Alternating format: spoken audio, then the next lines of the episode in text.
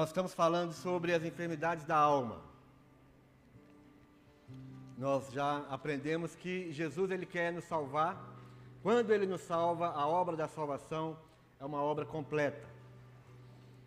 A própria palavra salvação significa ser inteiro. Um dos significados da palavra salvação é ser inteiro. E o apóstolo Paulo ele fala sobre isso, sobre ele orava para que a, a, nossa, o nosso espírito, alma e corpo fosse conservado íntegro até a volta do Senhor Jesus. A nossa alma precisa ser inteira, a nossa alma precisa ser salva diariamente. E um dos motivos pelo, pelos quais nós não andamos ainda realizando as obras que Jesus fazia é por causa da alma. A alma caótica, a alma desequilibrada, a alma em conflito. Jesus ele não tinha alma em conflito. Jesus ele tinha compaixão. A alma de Jesus era era a alma que fluía em compaixão, fluía em constante misericórdia.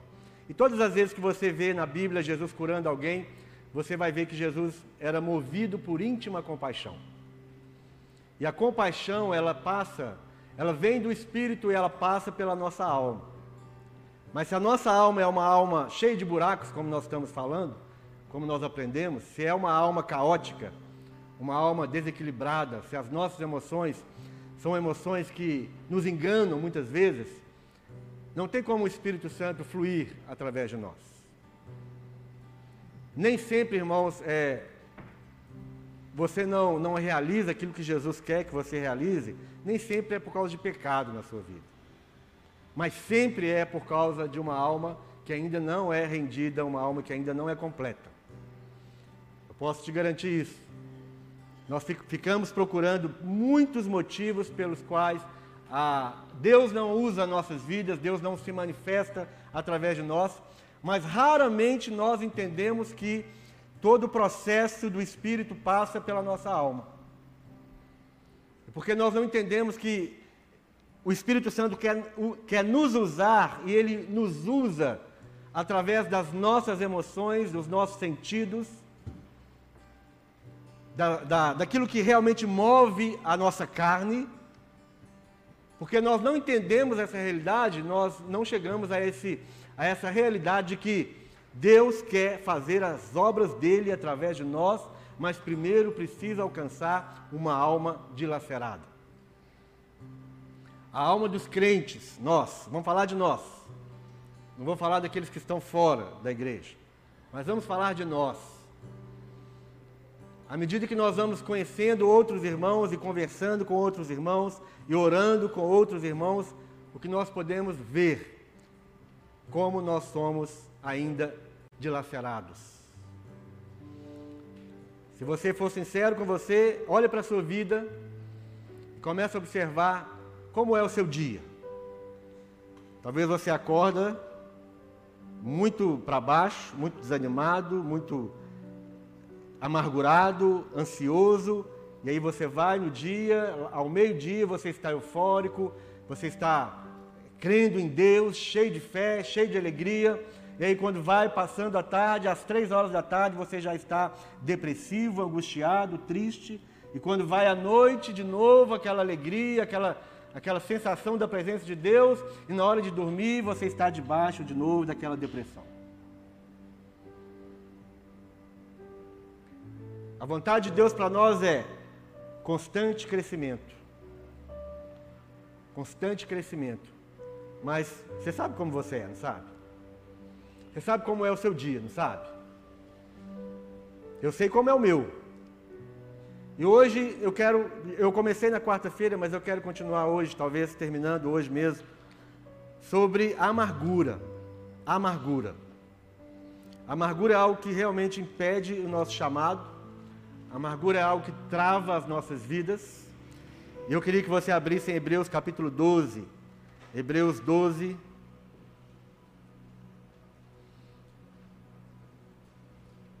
Verso 15. Vamos ler o 14, Hebreus 12, 14. Amargura. O que é amargura? Quantas pessoas nas Escrituras nós podemos ver que viveram em amargura e tiveram tempos difíceis.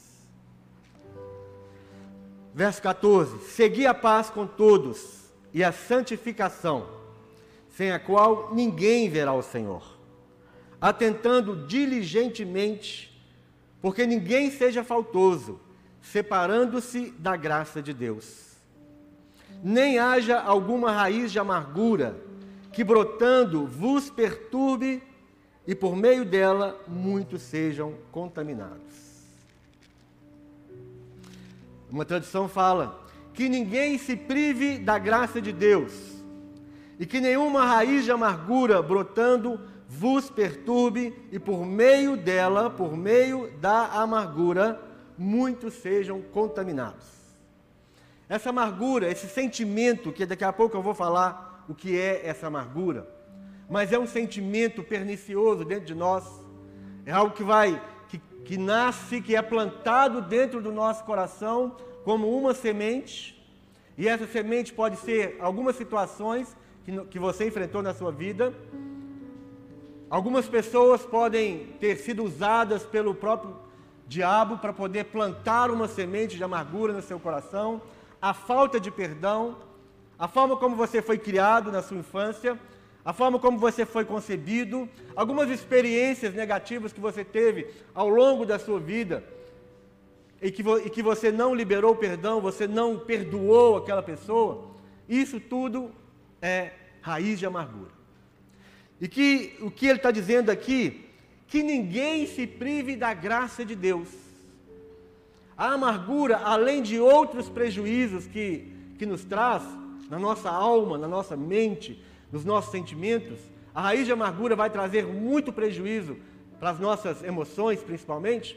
Além disso, acontece algo muito ruim, que é nos separa da graça de Deus. A amargura te separa da graça. A amargura te separa da presença gloriosa de Deus. A amargura te separa da bondade, da misericórdia, dos benefícios que que o reino de Deus pode trazer para cada um de nós. Então ele fala que ninguém se prive da graça de Deus, e que nenhuma raiz de amargura brotando vos perturbe. Essa amargura vai trazer muita perturbação para a nossa alma, vai trazer muita perturbação para os nossos relacionamentos. Tem pessoas que vivem isoladas, completamente isoladas, por causa desta amargura. Essa raiz de amargura já brotou no coração dessa pessoa. Essa pessoa vive em constante conflito conflito com ela mesma e conflito com os outros que estão ao seu redor. A amargura pode ser contra Deus. A amargura pode ser contra Deus. A amargura pode ser contra seu pai, contra sua mãe, pode ser contra seus irmãos, contra o seu, o seu pastor, o seu chefe, seu professor, a amargura ela pode ser contra, contra muitas pessoas. Amargura com você mesmo. Quantos são amargurados com você mesmo? Você é amargurado com você. Você é amargurado com outros. Você é amargurado com Deus. O que é então essa amargura, essa raiz que brota? A amargura significa ira, um sentimento constante de ira, de raiva, aspereza, você é áspero, você é sempre descontente, azedo. A amargura é aquele azedume. Já acorda azedo, anda azedo, vai dormir azedo, aquele azedume, aquele, aquele estraga prazer, aquele desmancha prazer. Ninguém consegue é, ficar perto de você e se alegrar com você. Ninguém consegue fazer você ser alegre, fazer você sorrir, fazer você se envolver com outras pessoas. É azedo, azedo. Você já ouviu alguém te chamando, mas você está azedo hoje, hein? Já ouviu? Alguém já te falou, já te falou que está azedo, que você está azedo? Pois é. Também já ouvi muito. Que azedume. Está difícil hoje, hein? Está azedo hoje, né? amargura, indelicadeza. Sabe aquela pessoa que está sempre dando patada em todo mundo? Vou falar bem claro para todo mundo entender. Patada mesmo. Sabe por que, que é patada? Porque o azedo, o amargurado, ele se, torna, ele se torna como o animal. Seu coração fica duro. Nós lemos isso quarta-feira passada. Nós falamos do Salmo 73. E num determinado momento, lá no Salmo 73, Asaf, que foi o salmista, ele, ele fala sobre isso. Eu me tornei irracional por causa da amargura do coração dele. Mau humor, crítico. A amargura é resultado de frustração não resolvida, causada muitas vezes pela inveja. A amargura te faz é, comparar a sua vida com a vida dos outros. Comparar aquilo que o outro tem e aquilo que você não tem. Isso causa uma inveja, traz um sentimento ruim. Eu queria ter aquilo que o outro tem. Eu queria receber aquilo que o outro recebeu. Por que eu não recebi? Por que ele recebeu e eu não recebi? Por que, que ele casou com aquela mulher? Por que, que ela casou com aquele homem e eu não? Eu contei para os irmãos na quarta-feira sobre um, um, jovem aqui da igreja que eu gastei uma hora conversando com ele e ele estava tremendamente amargurado contra Deus. Ele falava: Por que, que Deus não me dá o que eu estou pedindo? Eu estou buscando, eu estou sendo sincero, eu estou na presença de Deus e Deus não me dá o que eu quero. E ele estava muito amargurado com Deus. Ele estava azedo com Deus. Ele estava áspero. Quando ele falava de Deus, você sentia aspereza nas suas palavras. Ele criticava. Ah, mas se a palavra fala isso, por que, que isso não acontece? Quantas vezes nós já questionamos a Deus, mas o Senhor fala isso na palavra, mas o Senhor não faz. Comigo, o Senhor não faz. Nós lançamos palavras duras contra Deus. Frustração. Muitas vezes, por causa da frustração na nossa, na nossa alma, nós abrimos porta para essa raiz de amargura. A raiz de amargura, ela não só distrai a sua vida, não só destrói a sua vida, não só paralisa a sua vida, mas a raiz de amargura contamina outras pessoas. Se você convive com um amargurado, daqui a pouco você se torna uma pessoa amarga também. E quando nós falamos de amargo, é, a, a amargura vem de amargo mesmo, que causa um gosto ruim. Está perto de um amargurado conviver com o amargurado, conta, traz para nós aquele gosto ruim da vida que aquela pessoa está vivendo. E rapidamente você vai viver também uma vida que tem gosto ruim, que espalha um gosto ruim para os outros. Sentimentos ruins, sentimentos de amargura, mágoa. A amargura, ela sempre se instala no nosso coração quando nós insistimos em lembrar as situações que nós já sofremos. É o que nós chamamos de ressentimento. Ressentimento nada mais é do que sentir de novo, sentir de novo, sentir de novo, sentir de novo aquilo que você sentiu quando você foi frustrado, quando você foi decepcionado, quando você foi ferido, quando você foi rejeitado. Não existe aquilo que eles dizem, a unção de Manassés que vai apagar toda a sua memória do passado. Não existe isso. Você pode ir para a fila para receber a unção de Manassés e, e Deus não traz amnésia para ninguém.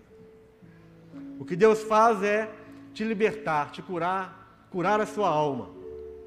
E essa cura, quando não é você esquecer aquilo que te aconteceu, você não vai esquecer aquilo. Mas quando você lembra daquilo, você não sente mais a dor do dia. Lembra aquele dia que você foi frustrado, foi machucado, decepcionado? E aquilo doeu muito, feriu muito, doeu lá no mais profundo da sua alma. Aquela dor que você sentiu, aquela angústia, aquela decepção que você sentiu aquele dia, você pode lembrar daquilo quando você já perdoou, quando você já liberou aquela pessoa, quando você já foi curado daquela amargura. Você pode até lembrar aquilo, mas você não sente de novo. Você não tem ressentimento.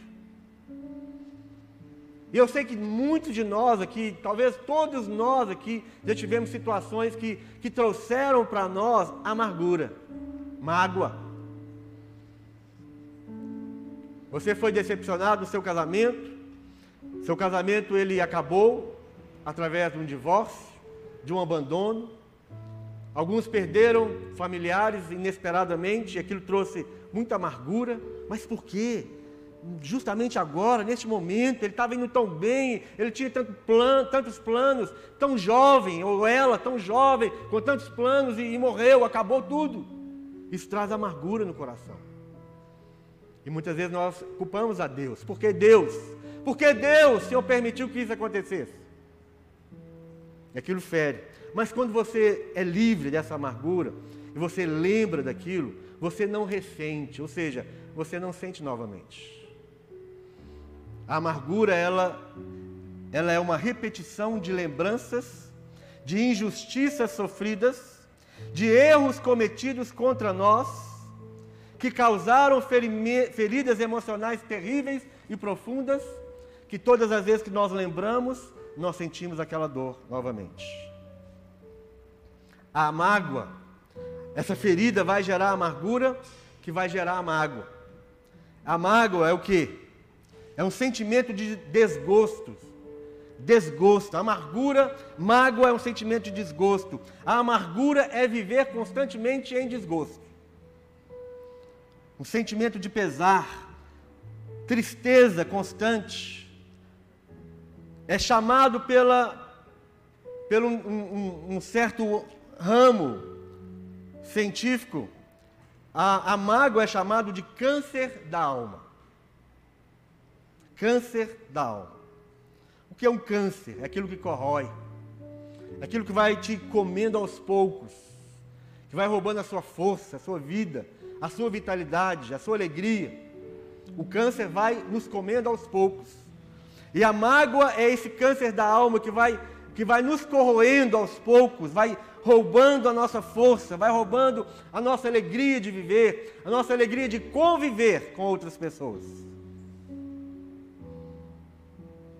É comprovado cientificamente que o corpo sofre quando a mente sofre. E surgem as doenças chamadas psicossomáticas.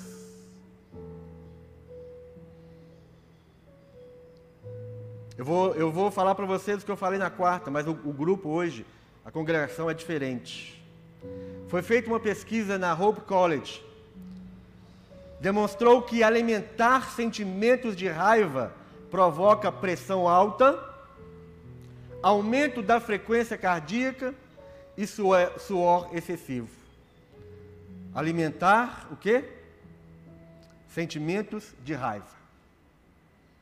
Amargura. Já o perdão, quando você perdoa, colabora em uma condição de saúde mais equilibrada isso porque a alegria incrementa a produção de endorfina e gera sensação de bem-estar. Já os pensamentos negativos estimulam a secreção de hormônios ligados ao estresse, desestabilizando o sistema imunológico, podendo levar ao surgimento dessas doenças chamadas psicossomáticas. Então, quando nós estamos amargurados, ressentidos, quando nós não perdoamos, isso vai estimular no nosso próprio corpo físico uma secreção de hormônios que estão ligados ao estresse, à ansiedade. O estresse é, é aquilo que, que estica demais. É aquela tensão na nossa alma que vai esticando a nossa alma, que vai cansando a nossa alma até que se rompa. Isso é o estresse, simplificando aquela tensão no nosso coração. Isso vai desestabilizar nosso sistema imunológico. Pressão alta, taquicardia, tudo ligado àquilo, todo aquele processo que nós já falamos de ansiedade. É comum que pessoas amarguradas, ressentidas, magoadas, apresentem quadros de gastrite nervosa, úlcera e câncer. Essas pessoas normalmente têm baixa autoestima. Eu sou feio, eu sou gordo, eu sou magro, eu sou alto, eu sou baixo. Nunca, você nunca está satisfeito com você. As pessoas te elogiam, oh, que cabelo bonito. Tá nada. Tá feio. Que roupa bonita. Não, tá nada. Não se valoriza, não entende, não recebe os elogios. Sempre se posicionam como vítimas e oferecem resistência à solução do problema que causou a mágoa. Todas as vezes que alguém te oferece ajuda, para que você fique livre daquela mágoa, fique livre daquela amargura, você é resistente. Não, não toca nesse assunto, eu não quero falar sobre isso, eu não quero ver aquela pessoa, eu até perdoei, eu já até perdoei, mas eu não quero ver na minha frente, eu quero ela longe de mim. Não toca nesse assunto. Não fala sobre isso. Ah, mas eu não gosto nem de lembrar aquilo. Oferece muita resistência para receber ajuda.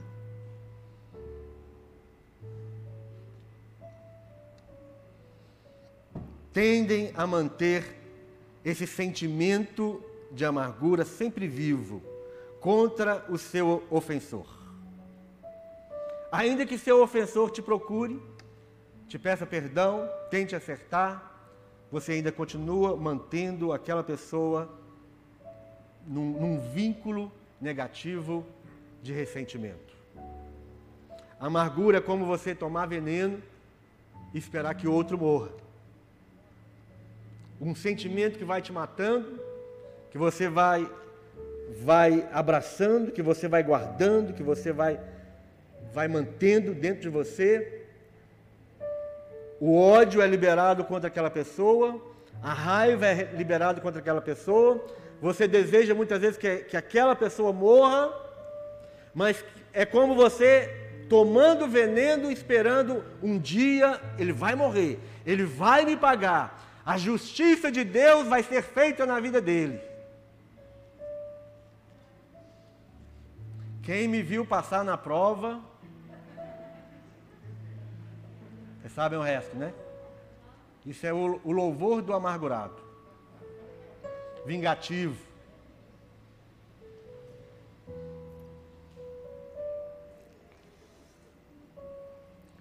Quais são os sintomas? Sentimento de culpa, complexo de inferioridade, autopiedade, ausência de amor próprio, vergonha, ódio, podendo levar à atitude extrema do suicídio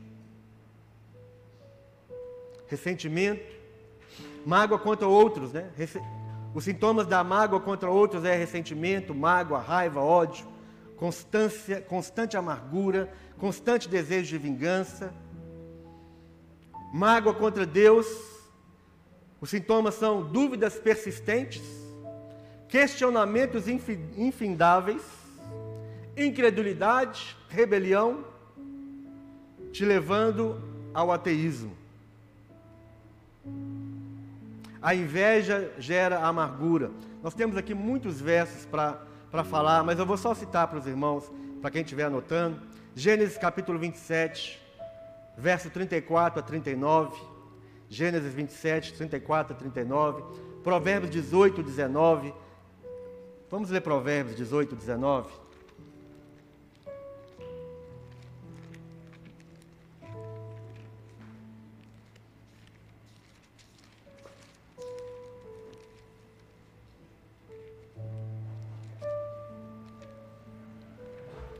Provérbios 18, 19.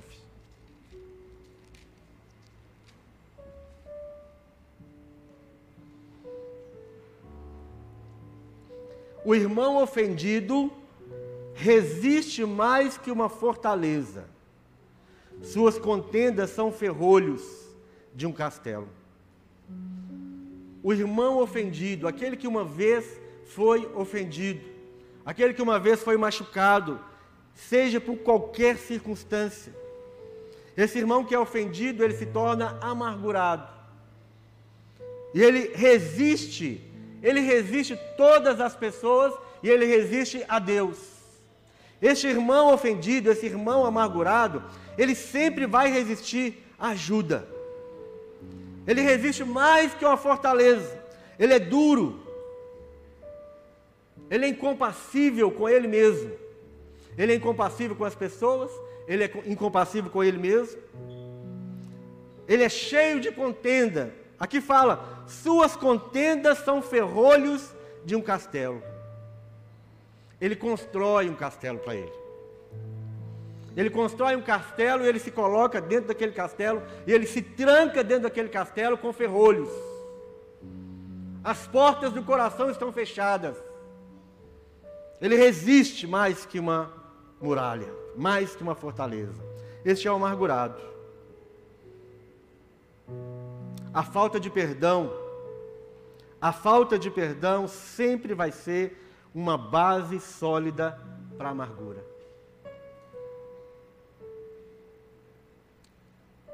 Muitas vezes nós não perdoamos porque nós não sabemos o que é o perdão. Muitas vezes nós não perdoamos porque nós não reconhecemos que nós estamos amargurados. Assim como você foi perdoado por Jesus, perdoe as pessoas. O perdão é algo que Jesus falou na, na, na oração que nós chamamos de oração do Pai Nosso.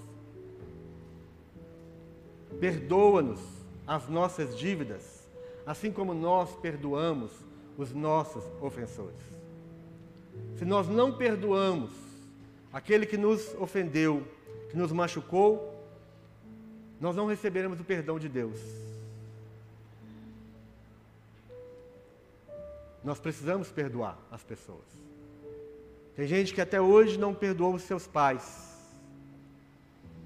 As atitudes que os pais tomaram com você, aquilo te machucou profundamente, a rejeição de seus pais. Talvez você é filho de pais separados e hoje você já tem 50 anos de idade e até hoje você não perdoou seus pais.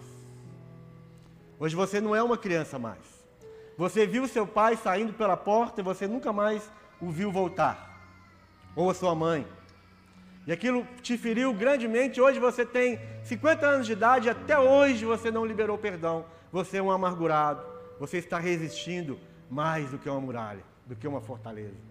Você se trancou dentro de um castelo, de uma fortaleza, e você não perdoa. Isso adoece a sua alma profundamente. Abre comigo em Gênesis capítulo 4. A amargura traz uma ira tão forte, tão profunda, traz um ódio. Se essa amargura não é tratada, nós vamos ver esse caso de amargura aqui, no começo da história do homem. Imagine, imagine que logo no começo da história do homem, já uma pessoa se tornou profundamente amargurada a ponto de matar o seu próprio irmão. Nós conhecemos a história, a história de Caim. Gênesis capítulo 4.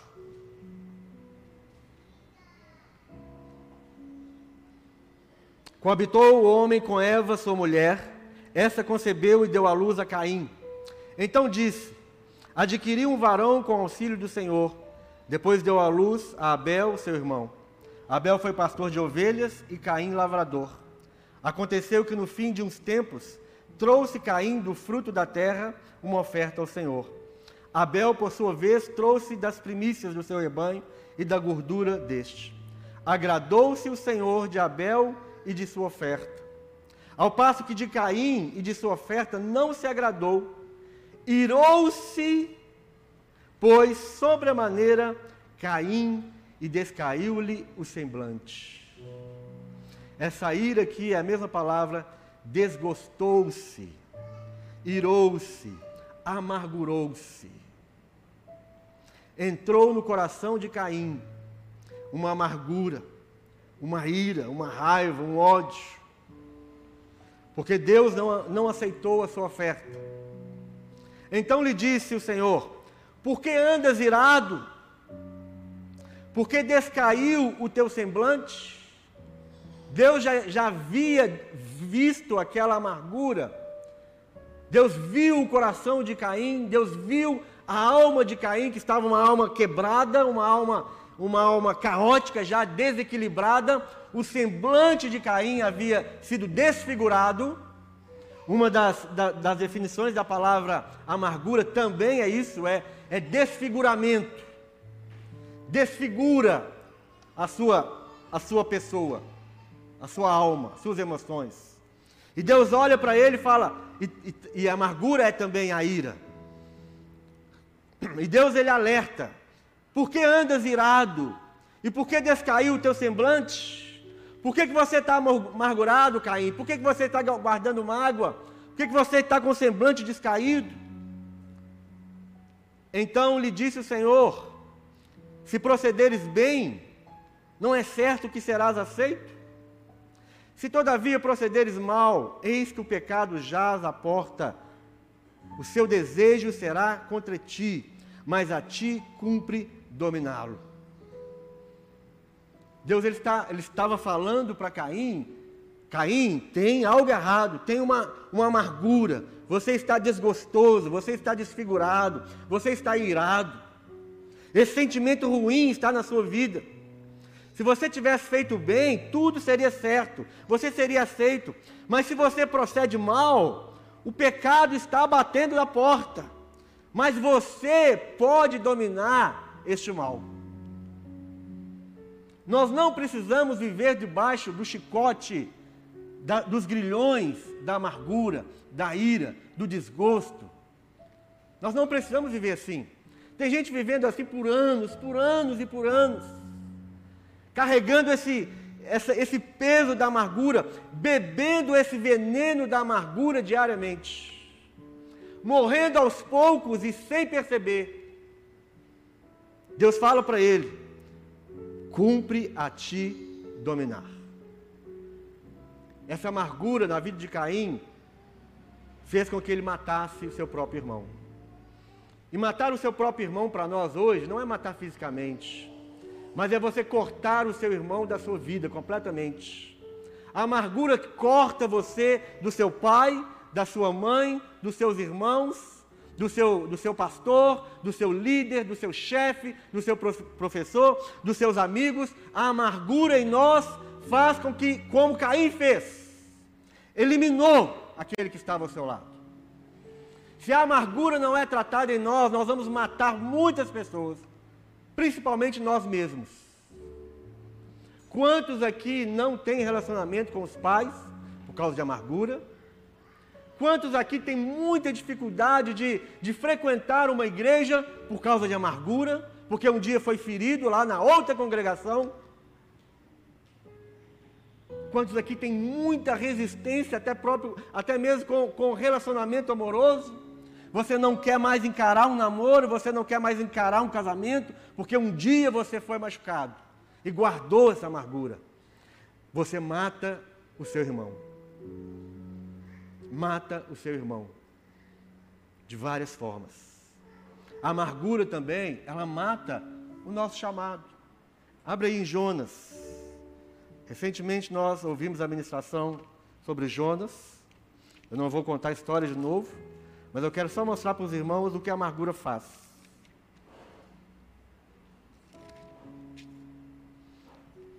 A história é: Jonas foi chamado por Deus para levar a palavra de arrependimento, de juízo para as pessoas de Nínive.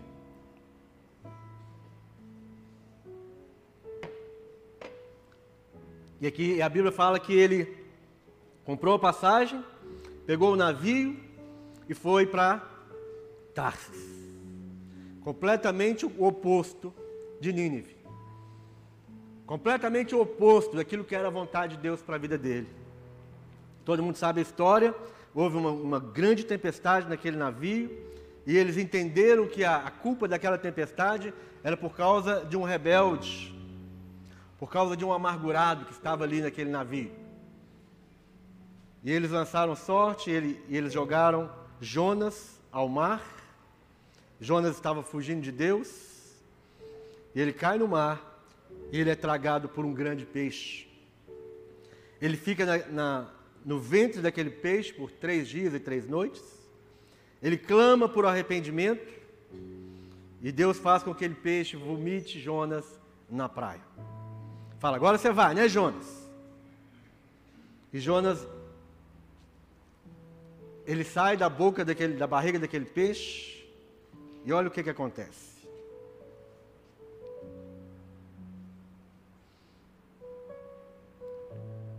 verso, capítulo 3, verso 10. Capítulo 3, verso 10.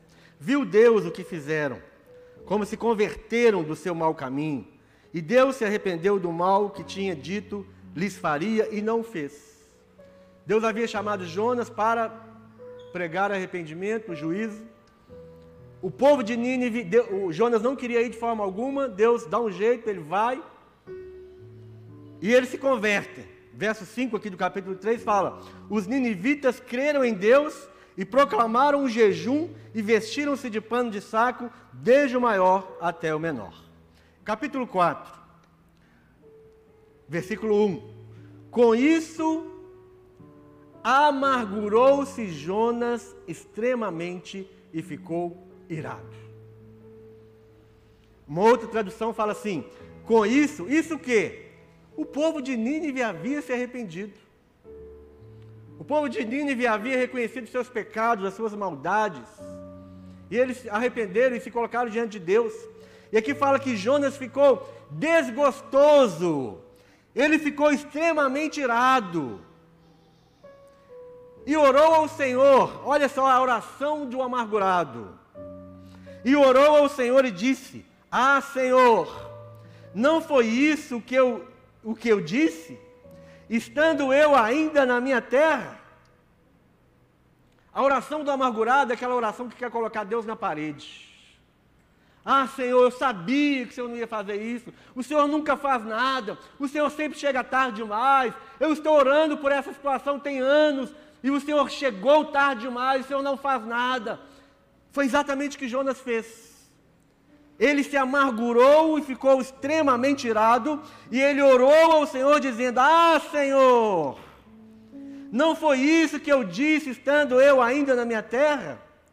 Por isso me adiantei fugindo para Tarsis.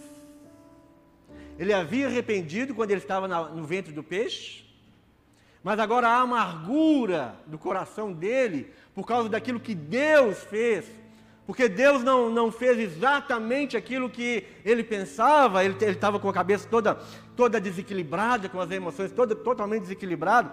Ele joga, ele coloca Deus na parede e fala: Ah, mas foi isso mesmo que eu falei que ia acontecer. Foi por isso que eu fugi. Foi por isso que eu não quis obedecer a sua voz, porque eu sabia o que, que ia acontecer.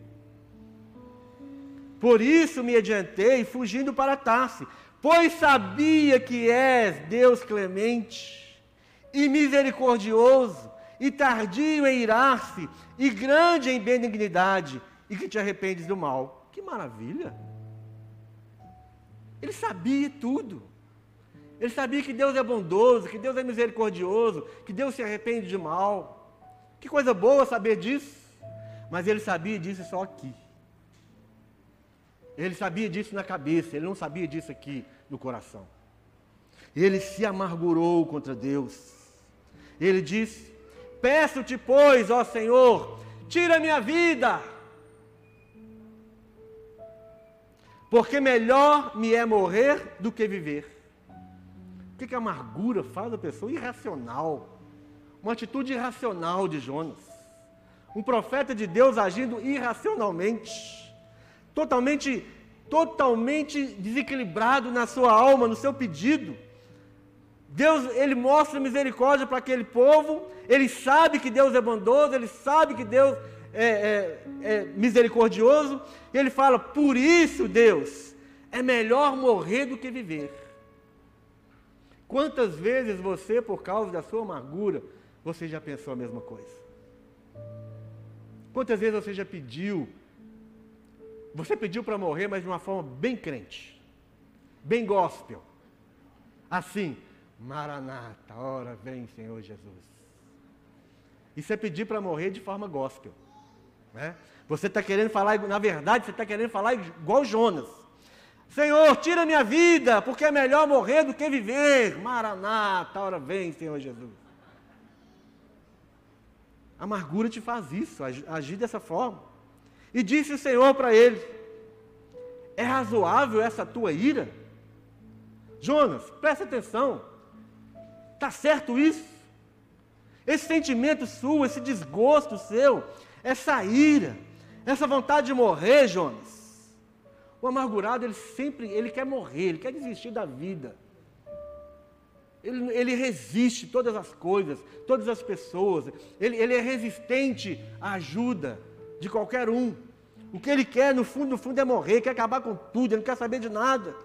E o Senhor fala: é razoável isto?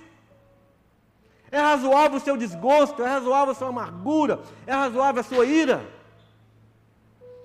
Então Jonas saiu da cidade e assentou-se ao oriente da mesma, e ali fez uma enramada e repousou debaixo dela.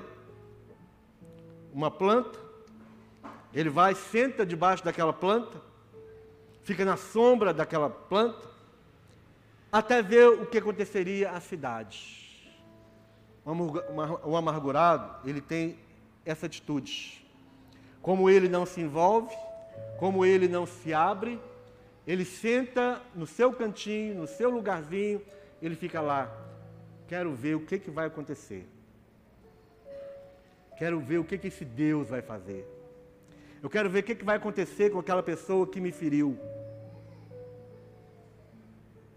Tomara que aconteça isso com ela. Tomara que não dê certo nada para a vida dela, porque ela acabou com a minha vida. Tomara que a vida dela também vá para o buraco. Eu quero ver o que, que vai acontecer. Jonas ficou lá debaixo da planta esperando o que, que ia dar. Esperando o que, que ia acontecer com a cidade de Nínive. Verso 6.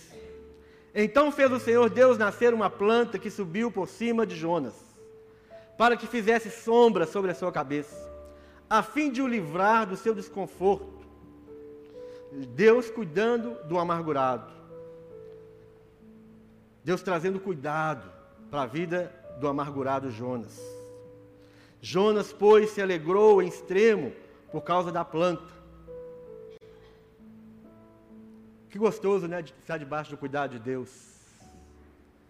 Mas Deus, no dia seguinte, ao subir da alva, enviou um verme, ele enviou um Covid-19 para acabar com aquela planta.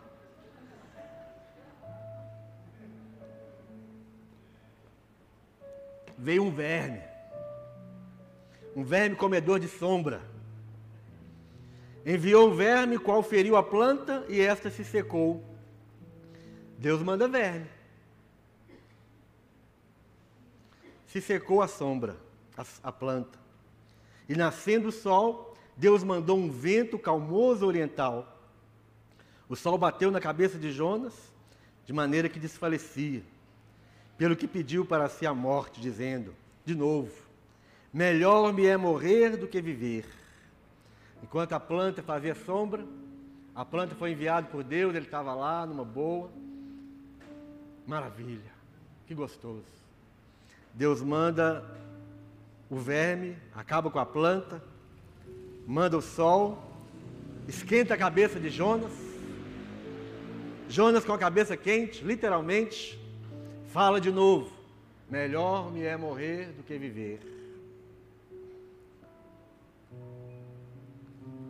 Que amargura. Então perguntou Deus a Jonas: De novo, é razoável essa tua ira, essa tua amargura, por causa da planta?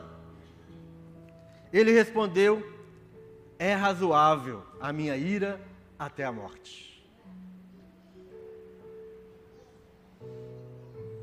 Ele teve um diálogo com Deus, irmãos. Preste bem atenção nisso.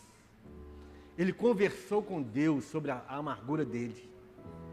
Ele foi questionado por Deus, ele foi afrontado por Deus, ele foi confrontado por Deus para que ele reconhecesse a sua amargura. Assim como Deus fez com Caim. Caim, toma cuidado, Caim.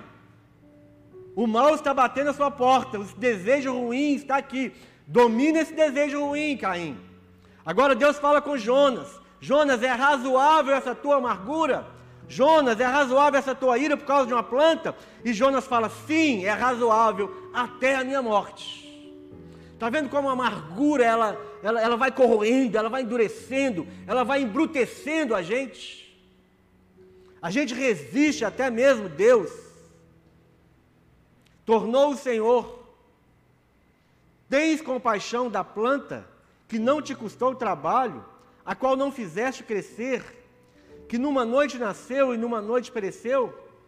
E não, e não hei de eu ter compaixão da grande cidade de Nínive, em que há mais de 120 mil pessoas que não sabem discernir entre a mão direita e a mão esquerda, e também muitos animais?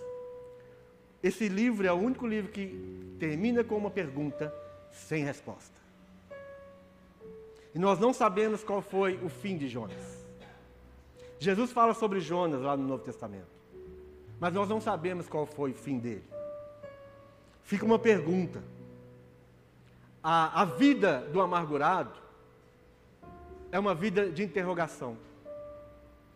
Se você continua segurando a sua amargura, se você insiste em não perdoar, em não receber perdão, em não perdoar aqueles que te, te ofenderam um dia, a sua vida é uma interrogação. O que, que vai acontecer com você? Jonas, não é possível, Jonas. Você está com raiva, amargurado por causa de uma planta, que você não teve trabalho nenhum, não foi você que plantou, não foi você que cuidou, você não fez nada para ter essa planta. E você está amargurado comigo porque eu estou demonstrando a minha compaixão. Essa amargura, ela se aflora em nós muitas vezes, quando você vê o outro sendo abençoado e você não. Pior ainda quando você vê aquele que, que, foi, que foi o seu ofensor, que te prejudicou de alguma forma, você vê ele recebendo muitas vezes as bênçãos de Deus, a prosperidade e, e o mover de Deus na vida dele, e você fala, mas por que ele? E é exatamente isso na vida de Jonas. Um homem amargurado, que foi, foi abordado por Deus várias vezes, mas a Bíblia não fala que houve arrependimento na vida dele. É uma vida com uma grande interrogação. Eu tenho muitas coisas ainda para falar, muitos versos, mas nós vamos parar aqui. Eu quero só mais falar sobre esses sinais de amargura. Quando você vê a pessoa que te ofendeu, ou quando você lembra da situação, dos lugares, o que, é, o que é que você sente? Como é que você reage? Você se sente inundado por sentimentos negativos, fazendo com que seja obrigado a fingir que está feliz em ver aquela pessoa, em voltar naquele lugar, estar diante daquela situação de novo? Você finge Você ignora e evita intencionalmente aquela pessoa ou aquela situação?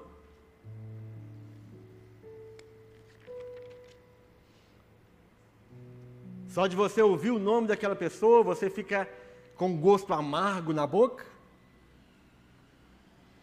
Você se ressente diante de qualquer notícia de sucesso daquela pessoa ou qualquer situação que você ficou sabendo positivamente a respeito daquela pessoa? Você deseja secretamente que aquela pessoa se desgrace, seja tomada por um infortúnio ou morra? Você se lembra daquela pessoa constantemente, com muita raiva? Ou você se lembra constantemente daquele caso, com muita dor? Você imagina ter diálogos com aquela pessoa, confrontando, humilhando e jogando na cara daquela pessoa o que ela, o que você gostaria de falar para ela? Você imagina situações assim? Ah, mas se hoje eu encontrasse com ela, hoje seria diferente. Hoje eu falaria tudo aquilo que eu tenho vontade, que hoje eu tenho coragem. Você tem a tendência de conversar com outras pessoas a respeito das falhas ou os erros daquela pessoa que te ofendeu?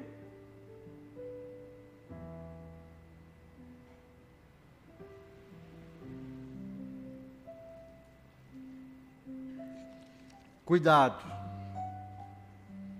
Ninguém se prive da graça de Deus. Que nenhuma raiz de amargura brotando vos perturbe, e por meio dela muitos sejam contaminados. A amargura faz você matar os seus irmãos. A amargura faz você desistir do seu, seu chamado, do seu ministério, do propósito da sua vida. A amargura faz você desejar a morte. A amargura te faz uma pessoa, uma incógnita. O que, que vai dar? E Jesus ele falou: Vinde a mim todos vós que estáis cansados, sobrecarregados e oprimidos, e eu vos aliviarei. A amargura é um grande jugo pesado. É um jugo de espinhos e Jesus fala: Me dá o seu jugo e toma o meu, porque o meu é suave, o meu é leve. Aprenda de mim que sou manso e humilde de coração, e achareis descanso para a vossa alma. Amém.